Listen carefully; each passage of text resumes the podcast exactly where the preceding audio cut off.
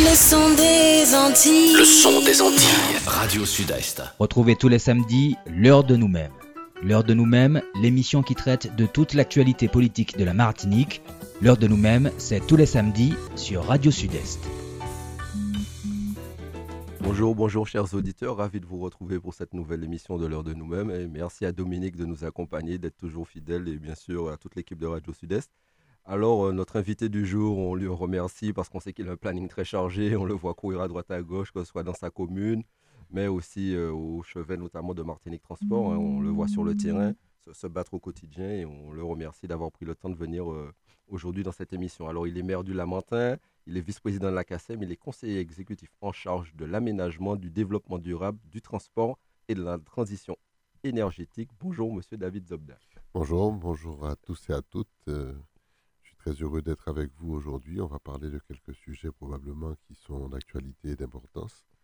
Donc, euh, ça me fait toujours plaisir d'avoir de, trouver l'occasion de m'exprimer et je prends le temps de le faire. En tout cas, merci d'être euh, venu ici. J'en profite aussi pour saluer euh, les membres de ton équipe qui t'accompagnent aujourd'hui, fait. qui sont présents parmi nous. Je ne suis jamais seul. Et autour de moi, il y a toujours beaucoup de camarades qui m'aident à quelquefois réfléchir, à construire les dossiers, et a travaillé notamment pour la ville du Lamentin et la, collectivité en particulier. Alors David, on va parler d'abord d'un sujet, un sujet qui touche que soit la ville du Lamentin, mais l'ensemble du territoire martiniquais. Je veux parler du transport.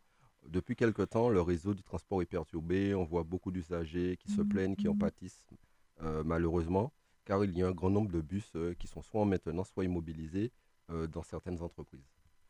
Oui, c'est vrai. Et c'est un, c'est un point qui, qui, me touche beaucoup parce que le service est dégradé, il ne remplit pas la, totalité de sa, sa, fonction et la mission qui consiste à transporter les Martiniquais n'est pas assurée sur euh, certaines lignes. Et c'est un vrai souci parce que beaucoup de Martiniquais comptent aujourd'hui sur le transport public. Euh, plus on avance dans le temps, plus le transport public prend sa place et les Martiniquais ont besoin de ce transport efficace pour assurer leur, euh, leurs besoins quotidiens, leurs occupations et surtout euh, euh, se rendre là où ils doivent se rendre. Donc il faut absolument que le transport soit performant. Or aujourd'hui il ne l'est pas. Il n'est pas. Euh, pourquoi?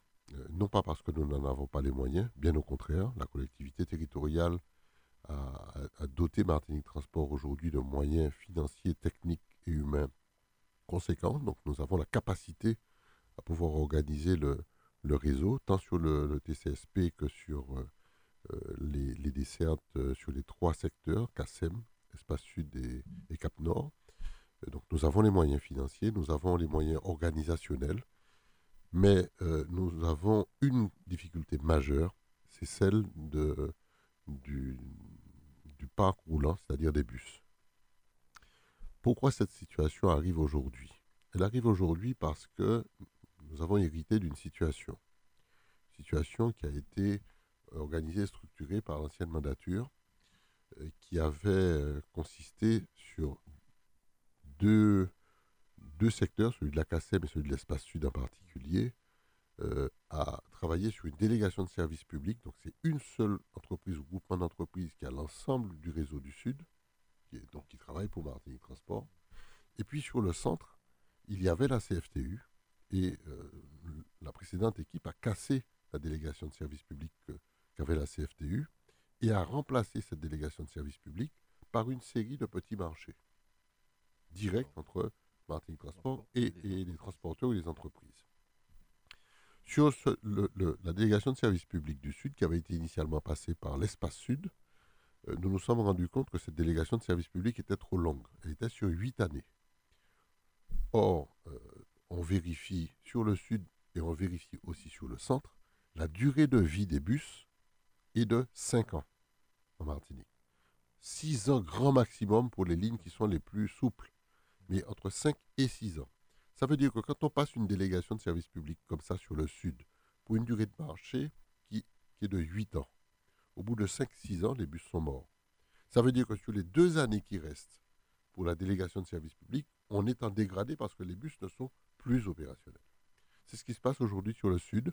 On a quelques lignes sur le sud qui sont en panne parce que les bus sont en panne et ils sont déjà morts de toute façon et euh, on ne peut plus les, remplacer parce qu'on achète des bus. Quand on commence une délégation de service public, Et ces bus doivent faire la durée du marché. Sinon, on est obligé de faire euh, euh, un avenant pour introduire une clause pour euh, renouveler le, matériel. Sur le centre, c'est pire. Pourquoi? Parce que on a cassé une délégation de service public pour faire des marchés directs avec des entreprises. Or, il se trouve que là aussi, les marchés sont sur 7 ans et les bus sont morts. Aujourd'hui, ça fait 5 ans. 5-6 ans. Donc ça veut dire qu'on a un parc de bus qui est complètement euh, abîmé et, qui, ne, répond plus aux, attentes.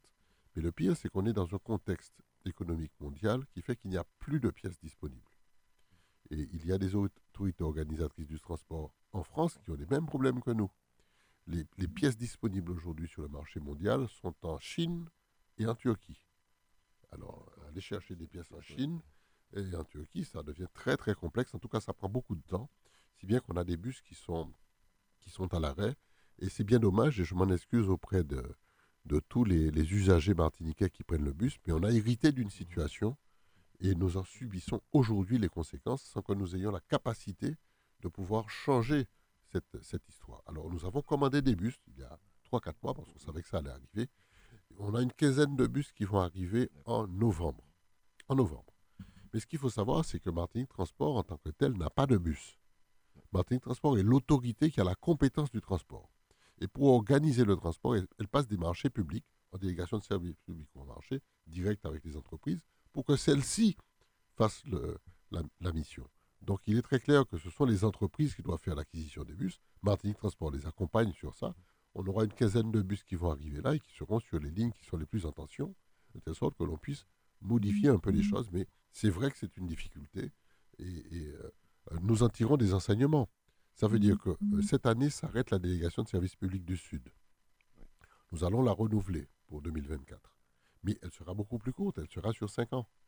Comme faisait un peu avant la CASEM, il me Comme on faisait la CASEM, oui, parce qu'on avait, on avait, il faut, il faut adosser la durée de, la délégation de service public sur la durée de vie des, bus. Et pas plus loin. Pas plus loin, parce qu'après, on est coincé, on a des bus en panne. Donc, on va faire sur 5 ans. Ça veut dire que l'entreprise va acheter les bus en début de délégation. Elle va les amortir sur les 5 années et les bus seront encore euh, opérationnels à la fin de la délégation. Donc, il n'y aura pas de trou, il n'y aura pas de lacune, sauf accident évidemment. Mais d'une manière générale, les bus vont, continuer à fonctionner tout le temps de la délégation. De même, sur le centre, on envisage de, passer en délégation de service public sur le centre, donc arrêter ces histoires de, la multiplicité de marchés pourquoi? Parce que euh, quand on a euh, un seul délégataire, quand c'est une délégation de service public, ça confère de plus grande responsabilité à celui qui détient la délégation de service public. Et il peut agir en regroupant l'ensemble des entreprises pour créer une unité économique capable de porter l'ensemble du transport sur le centre. Ça, c'est le premier élément. Le deuxième élément, c'est qu'il peut avoir à sa disposition un pôle de bus et être capable, s'il y a un, bus qui est en panne sur Shellshare, de prendre un bus supplémentaire dans son réseau et mettre sur Shellshare. Ce qu'une entreprise simple ne peut pas faire. Euh, tu as la ligne qui va à, Terville, moi j'ai celle qui va à Montpito. Euh, j'ai un bus en panne, c'est pas toi qui vas pouvoir me donner un bus. Par contre, si on appartient à la même unité économique, oui, ton bus supplémentaire, peut, tu peux le mettre sur, sur, sur le matin réciproquement. Donc, euh, on a une logique globale d'administration du réseau qui est beaucoup plus souple et beaucoup plus facile. Les rapports sociaux aussi dans l'entreprise, quand elle est unique, c'est beaucoup plus simple. Il y a une uniformité de la gestion sociale sur l'ensemble du périmètre de la délégation de services publics. Et on, a, donc beaucoup d'arguments qui nous poussent à dire que ce qu'on avait fait auparavant, la CACEM et en début de la CTM, avec la, délégation de services publics CFTU, c'était dans l'esprit la meilleure solution possible. Je ne dis pas que la CFTU, c'était la, la meilleure entreprise du monde, c'est pas ça. Mais dans l'esprit, l'organisation en délégation de services publics a donné beaucoup plus de satisfaction que l'organisation en marché simple. Monsieur le Président Martin Transport, on sait que vous travaillez aussi notamment pour essayer d'améliorer le fait qu'on voit qu'il est, même si ce n'est pas votre responsabilité, en tout cas accompagné sur les abribus, le changement oui. de certains abribus aussi, entre autres. Alors, il y a beaucoup de changements qu'on va, qu'on va opérer. Je, vais, je reviendrai sur les, sur les abribus, mais euh, là, on est en train, par exemple, sur le centre, on va recevoir dans, tout prochainement les nouveaux distributeurs de, de, de billets sur le centre puisque tous les, tous les distributeurs automatiques sont vandalisés. vandalisés euh, donc, euh, le, le- le- le citoyen lambda qui veut prendre le bus, on lui dit mais je, je veux prendre mon ticket, mais l'appareil ne fonctionne pas. Donc on a un problème. Donc on va tous les changer. Dans pas longtemps, on a commandé euh, euh, des, des distributeurs anti-vandalisme. Et puis on, on va aussi mettre dans les bus euh, les- le comptage. C'est-à-dire que dans le bus, on saura précisément d'abord où est le bus et deuxièmement combien de personnes il y a dans le bus. Ça, ça va nous permettre d'arriver à, à affiner la, la, la fréquence des lignes, la- le besoin en bus sur les lignes. Pour- on, verra à quel moment il y a la, pointe, à quel moment c'est moins tendu. On aura une meilleure gestion des bus en fonction de, de cette euh, connaissance que l'on aura du nombre de passagers qu'il y a dans chaque bus tous les jours. Ça serait une grande avancée. Ça sera, ça sera une avancée terrible, incroyable, parce qu'on aura vraiment la réalité du transport et on pourra adapter les besoins, la capacité des bus, la dimension des bus, le nombre, la fréquence des bus sur la ligne en fonction du, du nombre d'usagers qui, qui utilisent la ligne en fonction des heures. Ça, c'est donc euh, un outil de gestion qui sera extraordinaire. Mais euh, on aura aussi la visualisation du bus. Donc on saura précisément où est le bus et on pourra de ce fait apporter une information à l'usager pour lui dire, comme ça se fait partout dans les, dans les pays un peu développés, avec un panneau d'information, votre bus arrive dans 10 minutes, votre bus arrive dans 5 minutes, dans 2 minutes, etc. Donc les gens sauront à peu près où est le bus et euh, on, sera donc dans une interrelation avec l'usager qui sera très intéressante. Et puis, euh, euh, on aura, on aura euh, en- encore pendant, pendant quelques temps la difficulté des abribus, et notamment sur le centre. C'est un vrai sujet parce que j'ai été très très critiqué sur ça. Euh, j'ai subi les, les, les foudres de quasiment euh, tous les usagers tous les jours sur, sur les radios, dans les coups de gueule, où, où j'étais personnellement cité en disant que, que je n'ai pas honte de laisser des personnes âgées, des personnes sous le soleil, sous la pluie, tout ça, dans des conditions déplorables. Bon, Euh, donc j'ai- subi ça pendant, pendant un an et demi maintenant. Euh, ce que les, u- les, les auditeurs doivent comprendre, c'est que sur la précédente mandature, il y avait un conflit entre la CACEM et la CTM. Et ce conflit a été porté au tribunal. Pour que le juge dise le droit, le conflit portait sur la propriété des abribus. Qui était désormais propriétaire des abribus? Est-ce que c'était euh, Martinique Transport, donc en lien avec le transport, ou est-ce que c'était la CACEM le juge a dit le droit. Le juge a dit que les abribus sont du mobilier urbain. Si c'est du mobilier urbain, c'est donc la CACEM qui a la responsabilité des abribus. C'est donc la CACEM qui doit entretenir, nettoyer, remplacer et faire de telle sorte que les abribus soient disposés sur le territoire pour être fonctionnels. C'est la responsabilité de la CACEM. Bien. Nous sommes arrivés. Six mois après, on reçoit le jugement. Le jugement tombe. Qu'est-ce qu'on dit? On, dit on se dit, bon, euh, le- le juge a dit le droit, mais en même temps, nous, il nous semble beaucoup plus cohérent d'avoir une gestion globale du transport et des abris, des arrêts, etc. Je fais la proposition à la CACEM, en lien avec euh, le président de, l'exécutif, et on a décidé ça ensemble, on se dit, dans un souci d'efficacité, il vaut mieux qu'on gère tout. Puisqu'on peut avoir à changer une ligne. Si on change la ligne, on va changer les abris. Donc on ne va pas demander à la CACEM de changer les abris, etc. Donc on se dit, on fera la proposition suivante. Je suis allé voir le président de, de la CACEM, je lui ai fait la proposition suivante. Comme c'est à vous à vous occuper des abris, je vous demande de procéder à l'identification précise de tous les lieux où il y a un abri, sur tous les, quatre territoires. Fort-de-France, Saint-Joseph, Chelcher et Lamentin. Identifiez les abribus sur les lignes et sur une carte. Ensuite, vous remettez en état tous les abribus.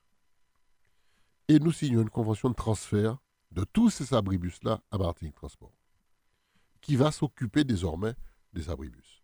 Donc, la seule chose qu'on demande à la CACEM, c'était de- d'identifier, de répertorier les abris, de les changer et de nous les transférer. Et c'est terminé pour la CACEM. Malheureusement, ça fait un an et demi que j'attends. Ça fait un an et demi que les Martiniquais souffrent. Ça fait un an et demi que je prends. Ça fait un an et demi que j'entends toute espèce de choses sur mon nom. Maintenant, ça suffit. Et j'ai vu le président Clémenté euh, cette semaine. Et je lui ai expliqué euh, euh, mon exaspération et le fait que ça dure trop longtemps. C'est trop long. Il faut à tout prix accélérer les choses parce qu'on ne peut pas laisser des gens dans des situations catastrophiques comme ça. Il m'a promis d'engager très rapidement les, travaux pour changer l'ensemble des abris et nous les transférer. Donc j'espère que ça se fera probablement dans le premier trimestre de l'année qui vient, puisqu'on est déjà quasiment en novembre.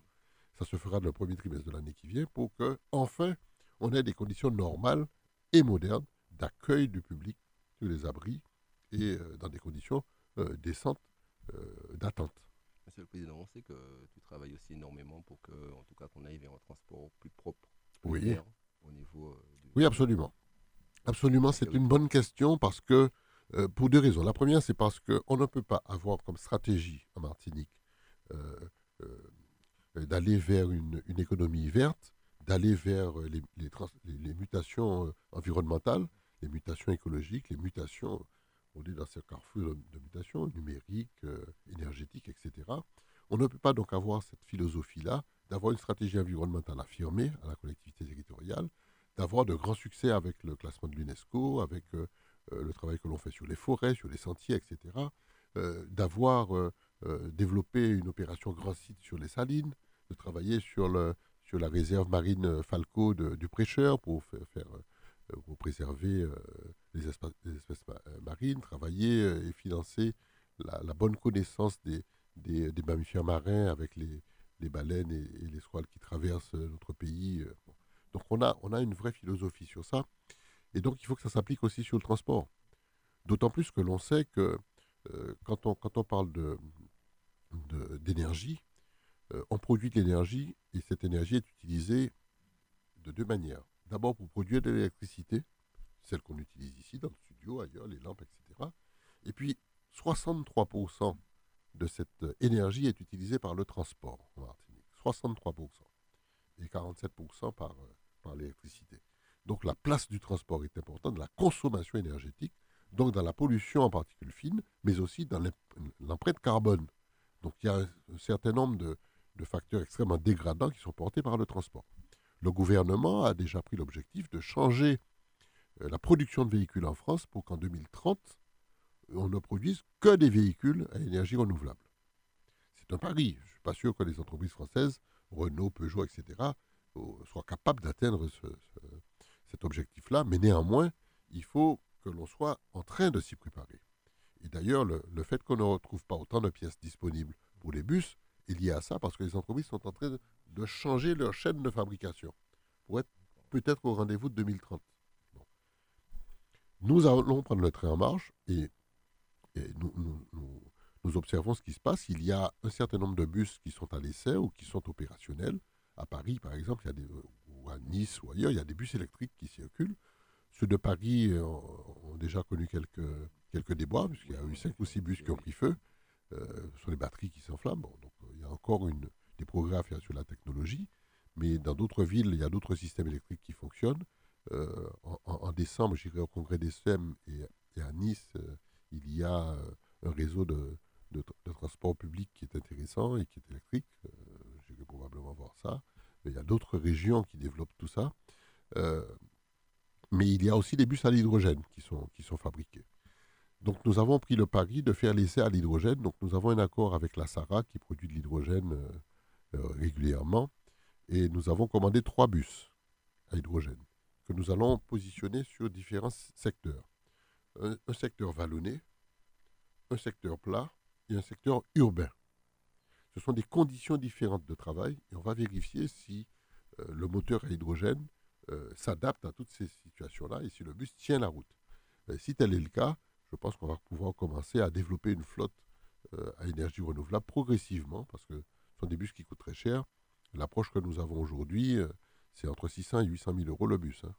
Alors évidemment, on a une compensation parce qu'on n'utilise plus du gazoil, mais en même temps, ça coûte très cher.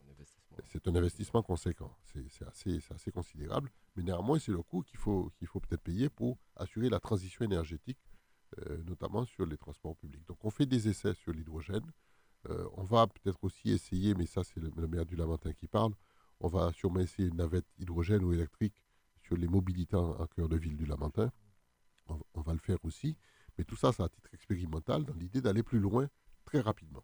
Vous avez parlé du maire de la Moitié. On va passer un peu tout de suite à l'actualité euh, de la commune, ah ben notamment à, une convention, une convention. Mais, en tout cas, merci de m'avoir fait, fait la liaison. En tout cas, une convention que vous avez signée, une convention de cadre territoire entre la CTM et la ville du Lamentin. Une convention portant sur un montant de 52 millions d'euros. Et sur des projets qui s'étalent de 2023 à 2027. Donc l'objectif est de permettre à la commune, une très belle commune du Lamentin d'ailleurs, de lancer, de réaliser, de finaliser ces projets, ces opérations portant sur les politiques suivantes. Hein. je vais citer quelques-unes sportives et culturelles, sociétales, les politiques énergétiques de transition environnementale. On a commencé à en parler tout à l'heure là, en faveur de la jeunesse et des aînés, sociale et de la lutte contre l'exclusion, et aussi de soins de la santé, de l'aménagement et du marketing territorial et du territoire. Est-ce que vous pouvez nous en parler un peu plus Oui, on peut en parler. Notamment nous parler de quelques projets euh, oui, oui, bien hein, sûr, que vous avez dans la commune? On peut en parler un peu plus, mais euh, je voudrais d'abord euh, remercier la collectivité territoriale de, de, Martinique. D'abord son assemblée qui a voté à l'unanimité le principe de la, de la convention CTM Ville du Lamentin et le président du conseil exécutif, c'est Chimi, qui nous a fait confiance et qui croit en ce projet lamentin et qui a, proposé à l'Assemblée de, de, valider le principe de la, Convention. Euh, nous avons signé cette convention puisque la, collectivité l'a votée à l'unanimité et le même dossier a été présenté en conseil municipal.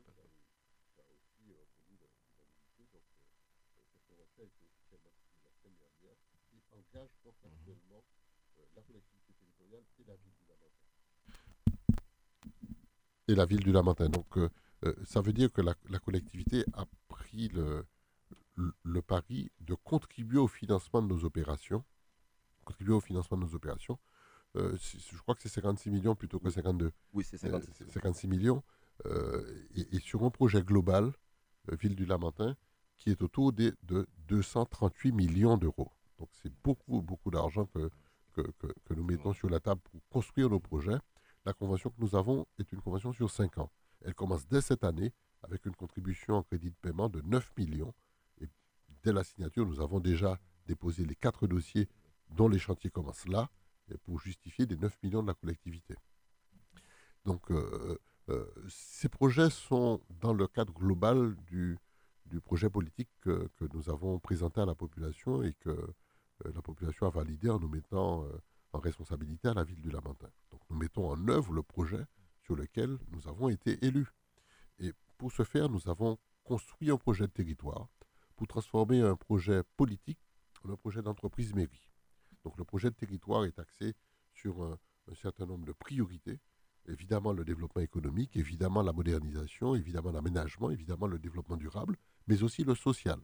Il faut qu'on soit capable, parce que c'est aussi l'identité de la ville du Lamentin, c'est une ville qui, qui, qui est restée communiste très longtemps, qui est une ville de gauche affirmée, sur ses principes, et qui fait du développement économique le moteur du développement social.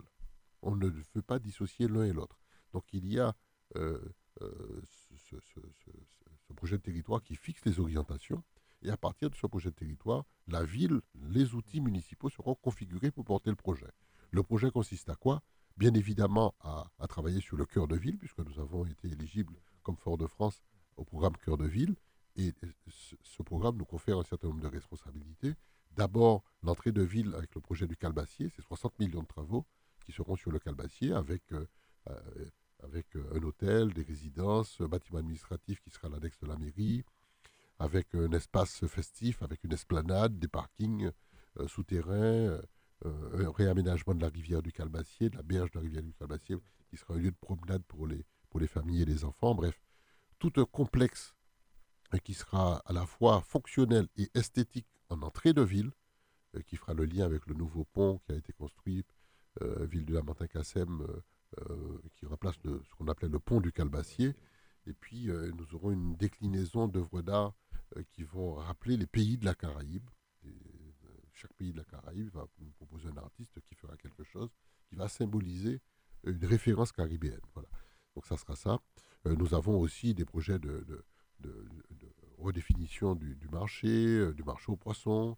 Euh, et puis il y a l'autre versant euh, du développement, l'autre pôle, c'est la friche de l'ancien hôpital du Lamentin, où, là nous avons là aussi un projet qui sera présenté aux, élus très, très prochainement, sur lequel il y a quelques projets emblématiques, dont le projet de recherche en biotechnologie, Caribiotech, sur lequel on fonde de grands espoirs et qui va nous permettre euh, d'affirmer la capacité de la Martinique à pouvoir valoriser sa biodiversité. La biotechnologie va nous ouvrir des, le champ du possible, c'est assez considérable.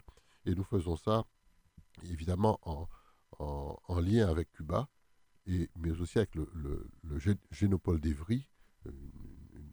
nous aurons une convention tripartite. C'est ce que vous appelez, monsieur le maire, le Caribiotech Laboratoire Biotechnique et, contre les, lutte contre les allergies aussi et le diabète. Voilà, voilà. Contre allergie, diabète, nous allons fabriquer des médicaments. Et ça, c'est le premier pôle de Caribiotech. Le deuxième pôle de Caribiotech, ça va travailler sur la recherche fondamentale et le développement.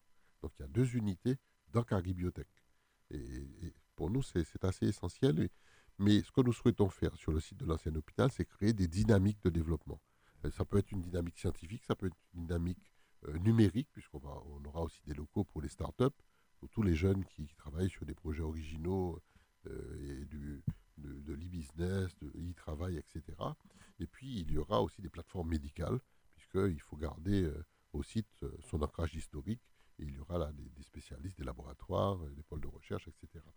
Et puis il y aura une zone de, résidence senior euh, plus, il y aura euh, toute une série d'autres projets qui seront portés sur une surface qui est environ, d'environ 5 hectares en, cœur de ville. Donc c'est assez considérable. Et puis à côté de ça, nous avons d'autres projets. D'abord des projets qui sont liés à, la vie quotidienne des Lamantinois. Je veux parler du sport et de la culture. et sur le sport, nous avons la, couverture du plateau de Petit Manoir, que beaucoup attendent. Et là, on fera, non pas une simple couverture, mais on fera euh, plutôt euh, un véritable hall des sports. Euh, ça ne sera pas le palais des sports, mais ça sera un hall des sports complémentaire à celui qui existe déjà. nous aurons aussi des travaux sur tous les plateaux sportifs de quartier. On a l'ambition de, couvrir trois plateaux sportifs de quartier par année. Donc on va le faire. donc ça sera un plus que l'on va apporter à, la, vie associative lamantinoise. Toujours sur cette vie associative, nous avons aussi l'ambition de créer une, une, résidence un, centre d'hébergement. Voilà, je cherchais le terme, un centre d'hébergement pour permettre à nos sportifs de pouvoir inviter des, délégations étrangères avec plus d'une centaine de lits. Euh, donc ça sera euh, vraiment un facteur très, très motivant pour notre jeunesse. Pour la culture, nous allons développer aussi le, village culturel en cœur de ville, avec une amélioration considérable que l'on va apporter à la Maison de la Culture, la modernisation de, la médiathèque, le, le, centre de mémoire, de recherche et de mémoire que l'on va créer dans l'ancien hôpital, et on va ouvrir le mur de l'ancien hôpital pour rejoindre la rue qui passe devant la médiathèque. Donc on aura un véritable quartier culturel qui va se développer. Et puis nous avons des entrepreneurs qui ont déjà euh, commencé à, développer des, euh, des, euh, des, pôles très intéressants de, de, création numérique, de studios, de choses comme ça qui existent déjà en cœur de ville. Nous allons créer cette dynamique culturelle en centre-ville pour créer un autre pôle d'activité de, de présence des Martiniquais ou des Lamantinois dans le cœur de ville. Et puis euh, sur l'éducation, nous avons le projet qui, a déjà commencé, d'ailleurs, qui a commencé hier ou avant-hier, avec la, construction de, l'école de Pelletier. C'est une, école qui est très ancienne, qui date de plus de 100 ans, 110 ans, je crois.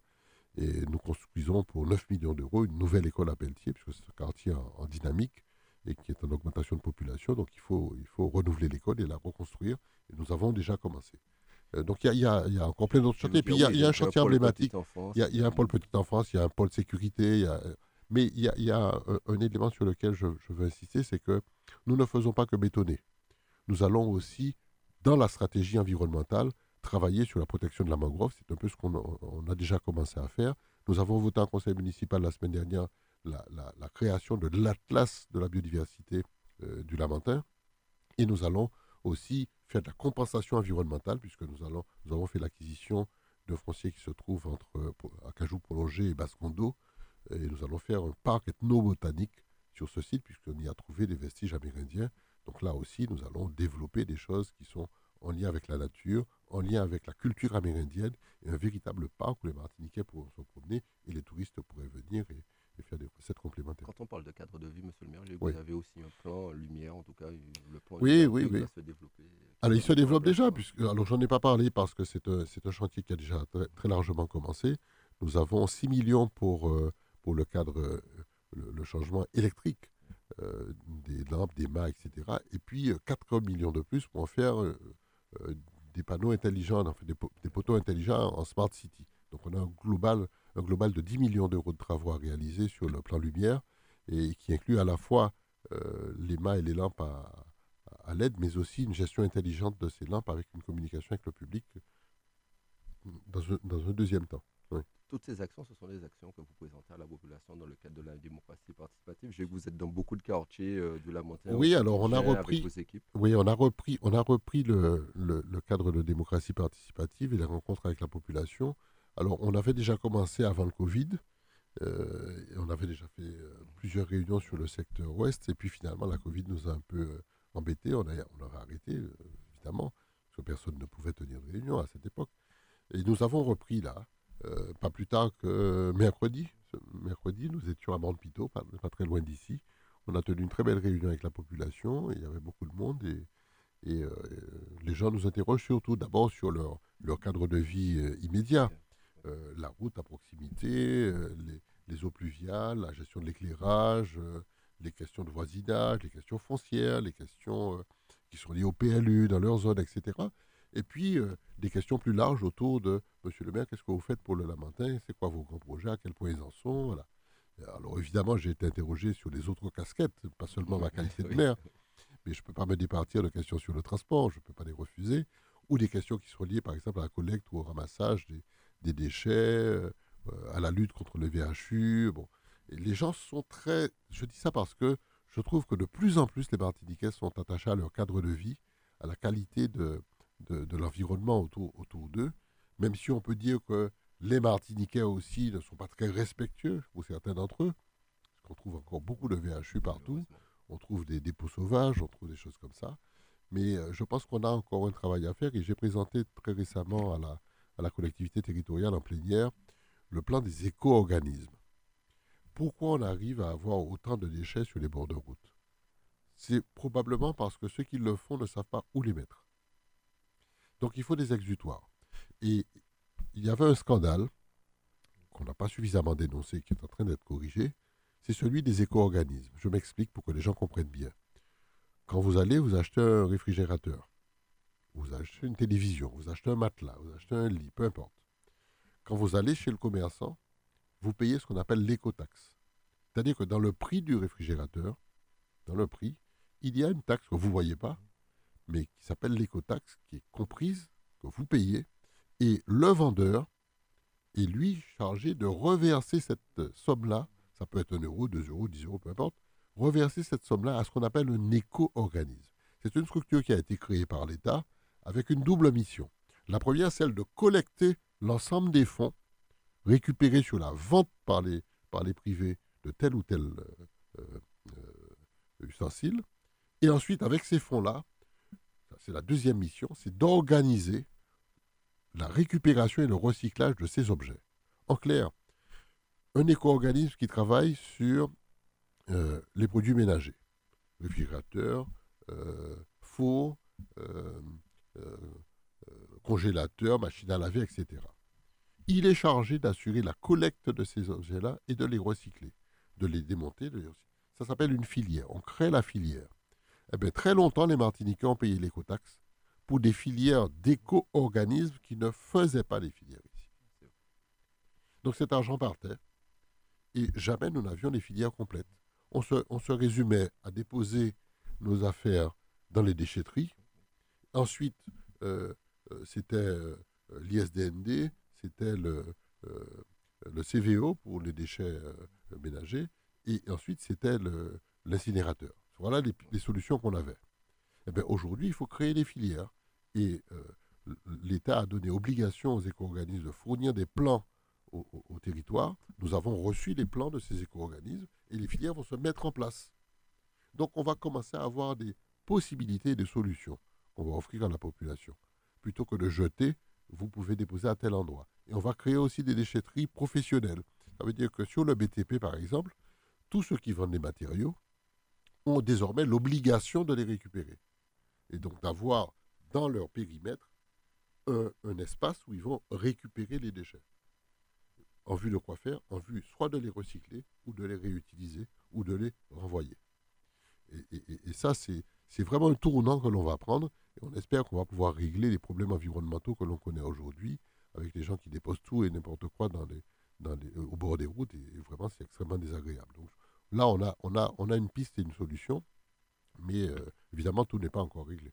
On a parlé euh, il y a quelques minutes, en tout cas, de beaucoup de projets de la ville de Laventin. Ces projets sont mis en œuvre par vos équipes. Vos équipes, je veux parler de agents, les agents de la mairie. On a vu en tout cas que vous leur avez donné de meilleures conditions, notamment pour tisser le lien social, etc. Euh, parce qu'on a vu que le comité des œuvres sociales du personnel municipal a déménagé. Ah oui. Il y a eu de nouveaux travaux pour un montant d'environ 360 000 euros. Et ce sont de meilleures conditions que vous donnez au personnel pour qu'il puisse euh, en tout cas s'épanouir et tisser le lien et, euh, au sein de la commune.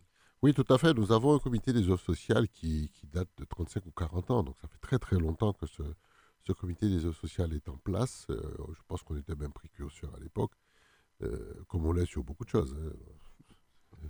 Je, le dis comme ça en passant. mais, c'est vrai, non, sur, le coup, c'est vrai. Euh, nous avons un, COS qui, fonctionne très bien et il occupait des locaux en location. Et nous avons pensé qu'il serait peut-être plus intéressant pour le COS d'avoir ses locaux propres et d'en être copropriétaire. Je rappelle que le COS, depuis plus de 25 ans ou 30 ans, euh, a en sa possession un village vacances euh, qui se situe à, à à Sainte-Anne, tout près de la mer, et qui appartient, qui appartient au COS. Euh, donc ça fait longtemps qu'on est dans cette idée d'investissement. Et, donc nous avons aidé le COS à faire l'acquisition de, de, de, ce bâtiment en cœur de ville, en centre-ville, d'abord en lui attribuant une subvention et en, et en et en nous portant garant du prêt qu'il a contracté pour, euh, pour terminer les travaux. Donc ce sont des conditions, j'ai visité le bâtiment, il est très très bien. Ce sont de très bonnes conditions de travail pour ceux qui y sont et ce sont aussi de très bonnes conditions d'accueil pour les, les, agents de, de, la ville qui, qui voudraient se rendre au COS pour, euh, pour l'accompagnement social.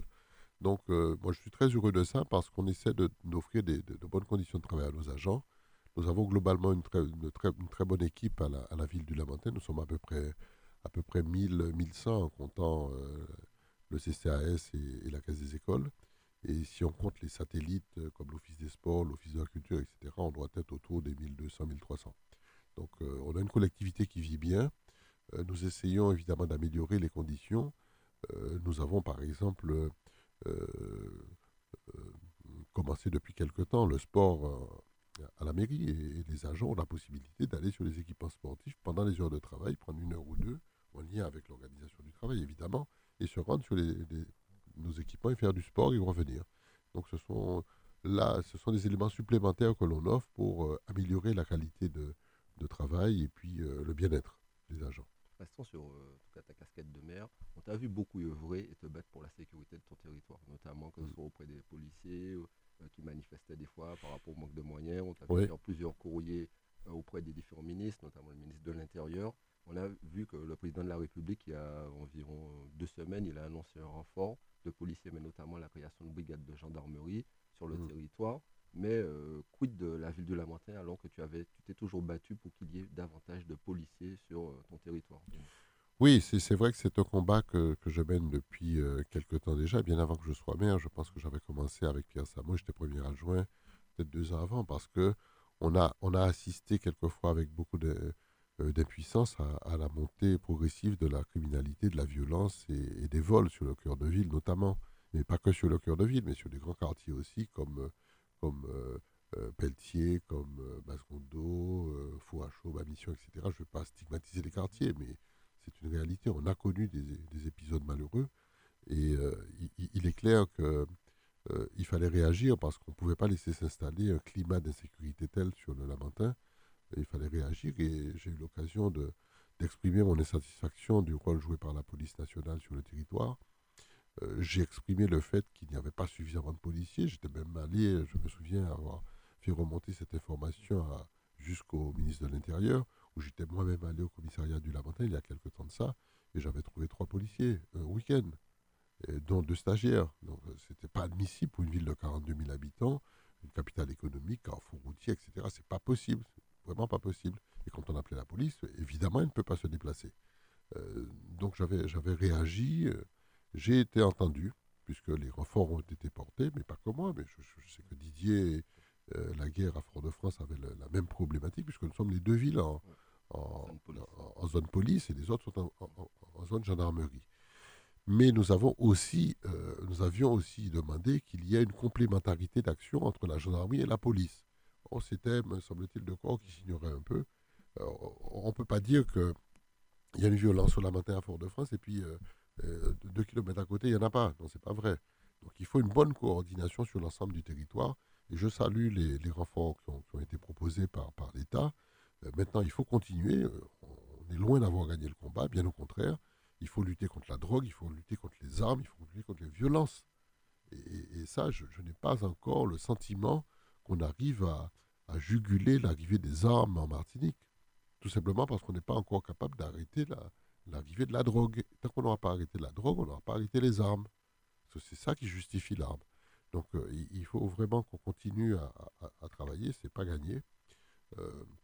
On a d'autres problèmes sur le, centre-ville, on a, on a des problèmes de comportement, on a des problèmes de, de, situation euh, de, personnes qui, caribéennes comme nous, mais qui, qui s'installent et qui ne respectent pas nos manières de vivre nos manières d'être. Donc on a un gros travail d'approche à faire avec les associations. On, essaie d'utiliser la forme associative pour, pour faire comprendre aux uns aux autres que euh, nous voulons les accueillir ici, mais il faut qu'elles soient respectueuses de notre manière de vivre et il y a des choses qu'on ne fait pas. Euh, sur le cœur de ville, on a par exemple des, des, gens qui ouvrent des commerces, ça devient euh, une petite épicerie pendant la journée, et puis vers les 18h, ça devient un bar, et puis vers les 20h, ça devient une machine à musique avec des haut-parleurs dans la rue, etc. Donc ça, c'est complètement illégal et c'est c'est pas acceptable et la population en souffre beaucoup. Donc il faut, je, serai celui qui sera la voix de ceux qui n'acceptent plus cette situation-là. Rappelons que parallèlement, on en a parlé tout à l'heure là, que la ville du, Lamentin mène un gros travail, mais pas que vous, vous prônez pas que de la répression, mais que ce soit au niveau euh, de l'insertion, notamment il y a une ferme d'insertion, on en a parlé tout à l'heure là, la réhabilitation de plusieurs plateaux sportifs, etc. Tout ce qui est mis en place, c'est pouvoir lutter contre tous ces phénomènes euh, notamment de violence et faire de la prévention sur le territoire. Oui, nous, nous, avons une, une, action très intense sur, euh, sur le champ social. Euh, on a d'ailleurs transformé le CCAS en véritable direction sociale avec évidemment l'aide directe aux, administrés, ce que font tous les maires, mais nous développons aussi sur une assistance un peu plus large, sur la prise en compte des familles, sur la santé mentale, sur la santé physique. on a un plan de, santé, on a un plan alimentaire. Euh, on, a, aussi, toujours dans, cette direction sociale, une action très forte sur le logement, sur les logements de transit, sur les logements sociaux. Donc on a une action globale qui est, très visible. Et, puis nous avons aussi beaucoup travaillé sur l'insertion. Et chaque occasion nous permet de créer des chantiers pour remettre les jeunes en activité et l'apprentissage de métiers. Ainsi, euh, par exemple, sur les démolitions que nous ferons sur, euh, sur l'hôpital, il y a une partie qui sera utilisée en chantier d'insertion on va donc remettre les gens dans, cette dynamique euh, euh, d'apprentissage. Et, puis sur la, à, la, prison, depuis très longtemps, nous menons une action qui consiste à former ceux qui y sont pour qu'en sortie de prison, ils ne soient pas dans la récidive, mais qu'ils aient appris un métier. Là, nous avons une véritable ferme agricole euh, dans les jardins de la prison et nous formons des, ouais, et, nous formons des, ça fait très longtemps qu'on fait ça, on forme des prisonniers. Alors évidemment, ils, ont leurs propres difficultés à la prison, et on part en début d'année avec une vingtaine, on arrive avec 10. Mais les 10 qu'on a formés, euh, quand ils ressortent de la prison, eh bien, ils ressortent avec un savoir-faire. Ils savent faire de la laitue, ils savent faire de la tomate, ils peuvent être embauchés dans... Ils font une belle production. Mais oui, alors ils produisent quand ils y sont, mais en sortant, ils sont capables soit d'ouvrir leur, d'avoir leur propre petite unité de production s'ils ont un open terre, ou bien ils sont aptes à travailler pour, pour une entreprise agricole. Donc c'est un plus que nous portons parce qu'il est très clair que si on ne crée pas les conditions d'insertion à la sortie de la prison, euh, évidemment la récidive guette. Hein. et d'ailleurs les chiffres le montrent, on retrouve souvent euh, à la prison ceux qui, étaient auparavant premier, deuxième, troisième, quatrième délinquant. Donc on, a, ce souci social-là qui fait d'ailleurs partie des orientations du plan territorial que nous avons validé. On a plusieurs rapports qui sont sortis il n'y a pas longtemps, que ce soit de l'INSEE, mais là il y a le rapport aussi du CESE qui est le Conseil économique et social, qui hmm. parle de la pauvreté dans nos territoires, qui est environ de, entre 27 et 30 officiellement, même si on a l'impression qu'elle est de 40% au quotidien. Surtout pour un maire comme toi qui est proche du territoire et qui le voit euh, affluer au sein du CCS, ah beaucoup de personnes qui sont en grande souffrance au quotidien. Euh, tu as mis en place un dispositif avec la collectivité territoriale.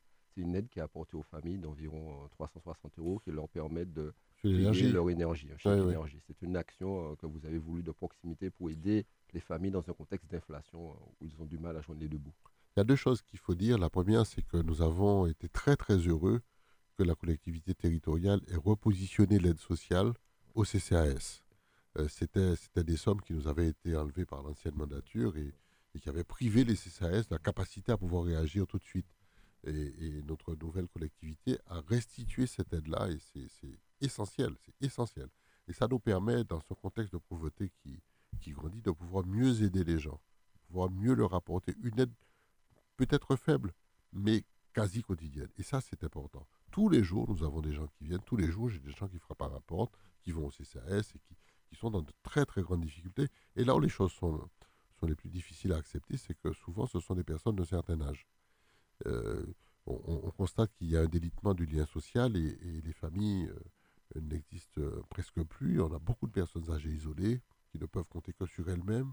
Les enfants ne sont pas ici, sont ailleurs, ou, ne sont pas en capacité eux-mêmes à aider leurs parents. Donc, on a une précarité sociale qui est très forte pour les personnes âgées et, elles n'arrivent pas à payer leurs charges. Elles ont des retraites quelquefois dérisoires. Il faut les aider, donc il faut mettre un véritable plan. La deuxième chose que je salue, c'est l'arrivée de ce chèque énergie qui permet aux familles d'avoir 360 euros pour payer les factures énergétiques. Et alors, on, on ne dit pas aux gens, on va vous aider à payer la facture, donc vous pouvez consommer encore plus d'énergie. C'est pas ça. De dire, soyez économe sur l'énergie, faites les bons gestes, éteignez quand il faut éteindre. Euh, euh, ne, ne, oui, mais c'est oui, des vrai, choses ouais. assez basiques, mais il faut le faire. Il faut qu'on soit dans cette démarche de diminution de la consommation électrique. Si on veut demain euh, arriver au 100% énergie renouvelable, euh, si on continue à accroître la demande, eh bien, il y aura des courbes qui seront parallèles comme ça, ils ne vont jamais se croiser. Donc il faut descendre la demande en énergie et faire monter la production d'énergie renouvelable. À ce moment-là, on sera à 100%. Mais il faut vraiment qu'on ait conscience que nous devons être économes de ce que nous faisons. Ce n'est pas la peine de laisser les choses tourner, ce n'est pas la peine de laisser l'éclairage quand on n'y est plus, ce n'est pas la peine de laisser tourner un climatiseur si on n'est pas dans la pièce, etc. etc. Bon, donc on, on, on, donne de bons conseils aux personnes âgées, mais cette aide de 360 euros est très importante parce que quand les gens n'arrivent pas à payer l'électricité, ils n'arrivent pas à payer l'eau, euh, c'est un tout. S'ils peuvent payer l'électricité avec, avec l'aide, eh bien, ils pourront mieux payer l'eau. Ou bien ils pourront payer le, le, le, le, loyer HLM. Donc voilà, c'est un tout et c'est un, un, plus en pouvoir d'achat, en capacité de. de et, et c'est une aide qui est très très appréciée. Très très appréciée. Tu as parlé euh, d'économie, d'électricité, de protection de l'environnement.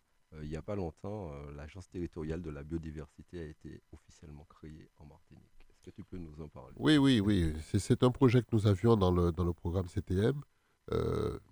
Effectivement, j'ai dit tout à l'heure que nous avons une stratégie énergie, environnementale très affirmée. Et dans cette stratégie, il y avait la création de l'agence territoriale de la biodiversité. Pourquoi? Euh, Parce qu'il faut, à un moment donné, qu'on arrive à avoir un cap.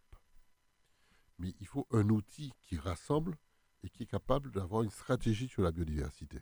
Si chacun de nous, on, est, on fait de la biodiversité, à quel moment c'est centralisé?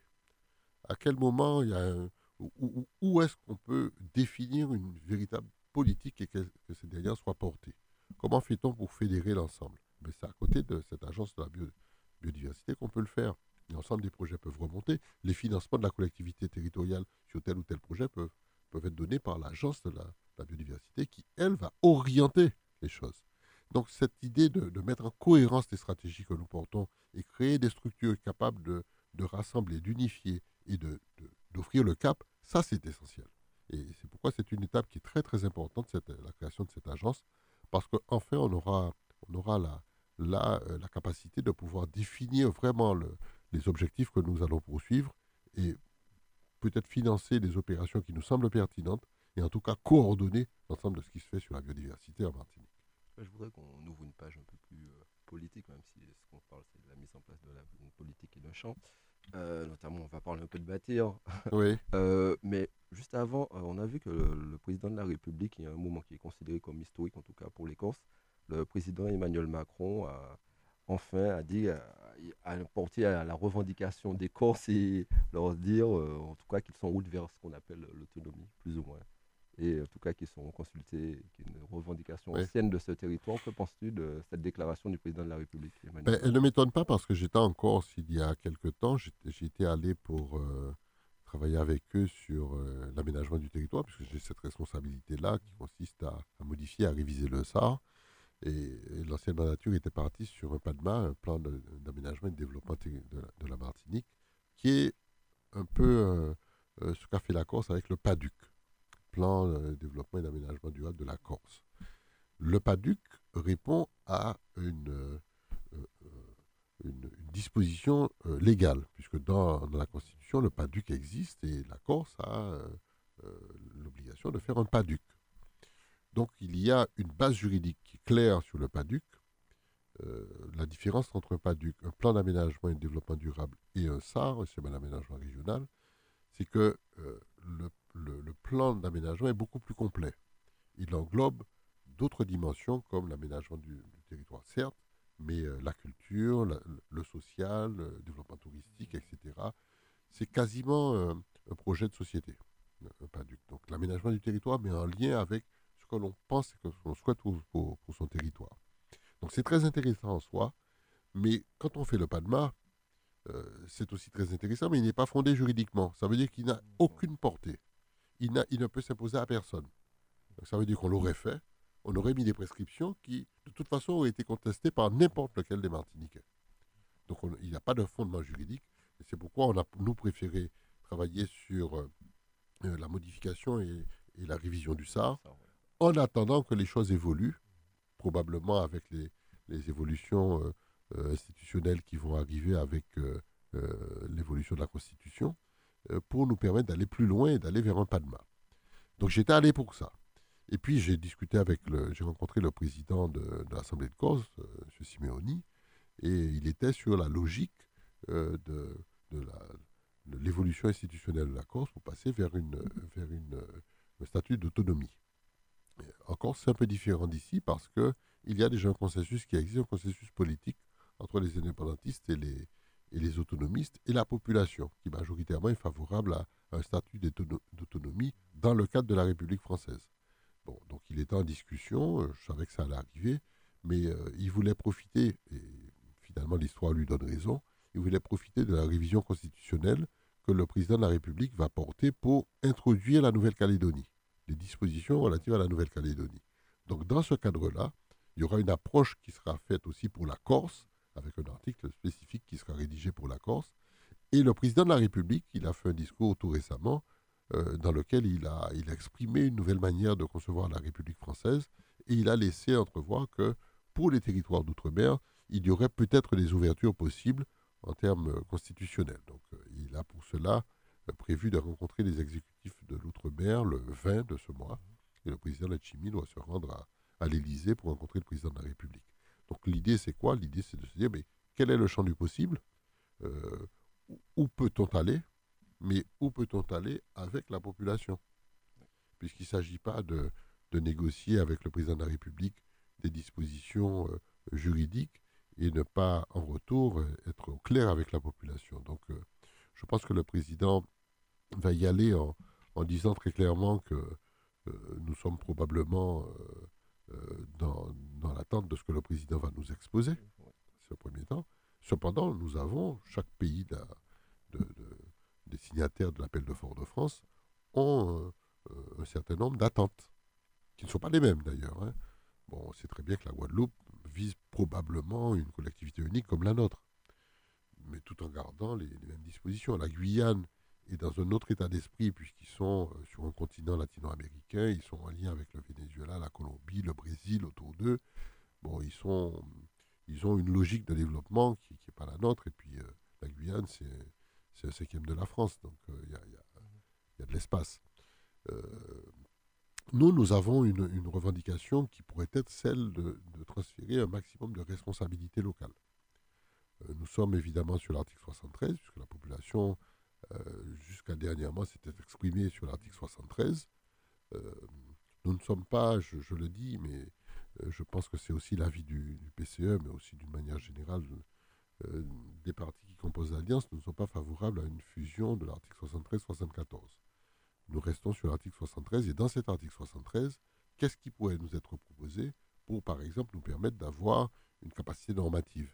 C'est-à-dire que on pourrait adapter un certain nombre de lois qui nous arrivent et qui sont quelquefois inadaptées, mal à propos, euh, pas suffisamment euh, euh, pertinentes pour le territoire. Donc on pourrait les compléter, voire les amender. Donc c'est ce pouvoir-là que, l'on attend. D'abord la capacité que nous pourrons avoir à, mieux nous structurer. Évidemment, on pense aussi à, imaginer avec les socioprofessionnels un plan de développement économique pour la Martinique en lien avec les problématiques fiscales. Il faut un pacte fiscal aussi parce qu'on se rend bien compte que nos collectivités, et là, les élus le savent bien, nous n'avons plus aucun levier. Il n'y a pas de levier fiscaux pour, pour, pour les collectivités territoriales, en tout cas les communes, et même pour la collectivité territoriale de Martinique, il y a, une grande partie du budget euh, qui, est, qui, est, bloquée, qui ne peut, pas, peut, pas évoluer. Euh, surtout qu'il faut le dire, l'État ne nous aide pas vraiment, puisque les dotations globales de fonctionnement, euh, telles qu'elles sont calculées, sont au détriment des collectivités territoriales. Les modes de calcul ne sont pas les mêmes pour une ville comme le Lamentin, 42 000 habitants, une ville équivalente en France le mode de calcul de la dotation globale diffère et, on perd beaucoup de on perd beaucoup d'argent. Donc il y a il y a un certain nombre de choses à réviser, mais en tout cas, euh, ce qui est ce qui est visé en premier lieu, c'est évidemment garder l'égalité, rester dans la République française, euh, garder à, chaque Martiniquais le, le, statut français avec tous les droits qui vont avec. Mais ce que nous visons, c'est un peu plus de responsabilité, un peu plus de transfert et la capacité que nous aurons à pouvoir euh, euh, mieux adapter les lois. Par exemple, on, a, on avait des, euh, la possibilité de le faire quand on a, quand on a eu des... des pour l'énergie, on a, on a eu une habilitation. On, avait des habilitations. Voilà, je cherchais le terme, merci. On a eu des habilitations, notamment sur le transport. Ça nous a permis de créer Martinique Transport. Ça nous a permis de, transférer la, compétence transport à une entité Martinique Transport. Voilà une, une adaptation. C'est ce qu'on a fait avec la capacité qu'on a à pouvoir créer quelque chose. On l'a fait sur l'énergie. Sur l'énergie, on a pris par exemple la décision, on a pris beaucoup de décisions, mais on en a pris une qui a, marqué, c'est la capacité pour nous de préserver les terres agricoles et de refuser les exploitations euh, photovoltaïques sur les terres agricoles. Ben, on a adapté la loi, on a écrit ça ici. Donc euh, ce sont des choses que l'on peut faire. Mais pour ça, il faut évidemment avoir euh, au sein de la collectivité territoriale une batterie de juristes de haut niveau capables d'écrire, mais euh, écrire la loi, c'est une chose, mais il faut savoir ce qu'on écrit. Donc il faut aussi avoir une, pensée politique qui, qui parce qu'avant avant d'écrire, il faut savoir ce qu'on va écrire. Et donc il faut aussi avoir une stratégie sur l'agriculture, sur la pêche, sur le sur l'aménagement du territoire. Et ça se, trans, ça se transcrit par des juristes en, texte de loi. Donc ça, ça va probablement nous permettre d'élargir le champ de compétences de la collectivité territoriale, de faire monter en compétence un certain nombre de cadres de la collectivité pour répondre à cette exigence de, de, qualité et de, de réécriture des textes. C'est l'un des enjeux à venir pour le parti euh, bâtir, mais quels sont les autres enjeux à venir euh, pour, pour la ville ou pour bâtir? Pour bâtir. Pour bâtir, pour bâtir c'est simple, euh, c'est le développement du parti. Il est très clair que nous, nous appartenons aujourd'hui à l'Alliance, mais nous devons, nous, chaque parti de l'Alliance doit, se, renforcer, doit être plus fort là où il est, sur son territoire de base. Nous, c'est le Lamentin, donc il faut qu'on soit très fort sur le Lamentin. Et puis ensuite, il faut qu'on soit aussi capable de montrer que nous avons euh, des choses à dire, et pas qu'au Lamentin, mais ailleurs aussi. Donc il faut pouvoir nous, nous épanouir, grandir et nous développer. Euh, ensuite, il faut moderniser euh, notre approche, mais tout en gardant cette dimension idéologique, parce qu'aujourd'hui, ce qu'on reproche aux, aux, élus, c'est de ne pas faire de l'idéologie, mais plutôt de faire de la gestion. Donc euh, il faut qu'on ait les deux, il faut qu'on ait cette capacité de gestion, cette capacité de pouvoir euh, euh, gérer les, structures qui nous sont confiées, mais en même temps avoir de la profondeur dans la réflexion et dans les choix pertinents qui sont faits pour ce pays. C'est ça l'idéologie, c'est d'abord les choix que l'on fait sur la panel de, du possible. Qu'est-ce qui est intéressant? Est-ce que est-ce qu'on on fait tel ou tel choix en fonction de ses capacités propres, mais aussi en fonction de sa, de sa réflexion intime? On voit que vous avez une vraie dynamique avec beaucoup de jeunes qui rejoignent le mouvement Bâtir. Oui, heureusement, on a beaucoup de jeunes, on arrive à renouveler. Euh, nous étions, euh, quand le parti a été créé, il a été créé avec Pierre Samo. Donc Pierre Samo avait autour de lui beaucoup de gens de sa génération, de la génération suivante. Et puis, euh, c'est une génération qui, ces générations s'en vont, eh bien, nous les remplaçons par les générations actuelles. Et c'est donc un parti qui vit, qui est, qui est, qui est sur de bonnes bases et nous le voyons très souvent. Nous avons euh, créé un certain nombre de commissions sur la, communication, sur les grands événements, sur la formation, sur les, sur les, les, euh, tables rondes, les séminaires, etc. Euh, on a des outils de communication que nous développons. on est, on est très, très bien structuré aujourd'hui on est prêt à, nous développer. Cas, on arrive au terme de cette émission. Je tiens à te remercier d'avoir pris le temps de venir à cette émission, parce que je sais, comme je l'ai rappelé, je sais que tu as un agenda chargé avec beaucoup de manifestations. beaucoup oui, oui, oui, surtout le week-end. Oui. voilà, surtout le week-end, et encore plus sur le territoire du Lamentin, il y a beaucoup de manifestations dans le cadre d'Octobre Rose, hein, depuis la semaine dernière ah d'ailleurs, mais aussi de la Semaine Bleue des personnes âgées. J'ai vu qu'il y a mhm. énormément de manifestations. Et puis il y a aussi beaucoup de sportifs qui, sont sur les terrains, euh, beaucoup de sportifs lamentinois avec les clubs de du Lamentin qui sont, qui sont sur les meilleurs championnats possibles. Donc, euh, je leur souhaite euh, bon week-end. On, profite, on en profite pour féliciter la sélection de la Martinique qui a gagné. Qui a gagné un 0 hier. Oui, oui, tout à fait. Tout à fait. Et, puis, il reste, il reste en, groupe 1. En groupe 1 donc, c'est une très bonne nouvelle. Très, très bonne nouvelle. Très, très bonne nouvelle on sera encore confronté aux meilleures équipes de la Caraïbe et de l'Amérique latine. Et en plus, tu es en train de travailler, d'œuvrer pour que nos équipements sportifs soient à la hauteur en voyant la rénovation de, de, plusieurs stades sur Plusieurs stades. Et euh, le stade de Georges Gratien aussi va, bénéficier de, On a changé la toiture, mais il faut qu'on refasse les éclairages et puis euh, on reprenne la piste d'athlétisme. C'est fondamental. En tout cas, merci encore. C'est moi qui, merci à l'ensemble de nos auditeurs. Merci Dominique. Nous donnons rendez-vous la semaine prochaine à la même heure et à bientôt. Merci encore. Merci beaucoup. Retrouvez tous les samedis l'heure de nous-mêmes. L'heure de nous-mêmes, l'émission qui traite de toute l'actualité politique de la Martinique. L'heure de nous-mêmes, c'est tous les samedis sur Radio Sud-Est. Radio Sud-Est. Radio Sud-Est. 89.3. Le son des Antilles. Radio Sud-Est.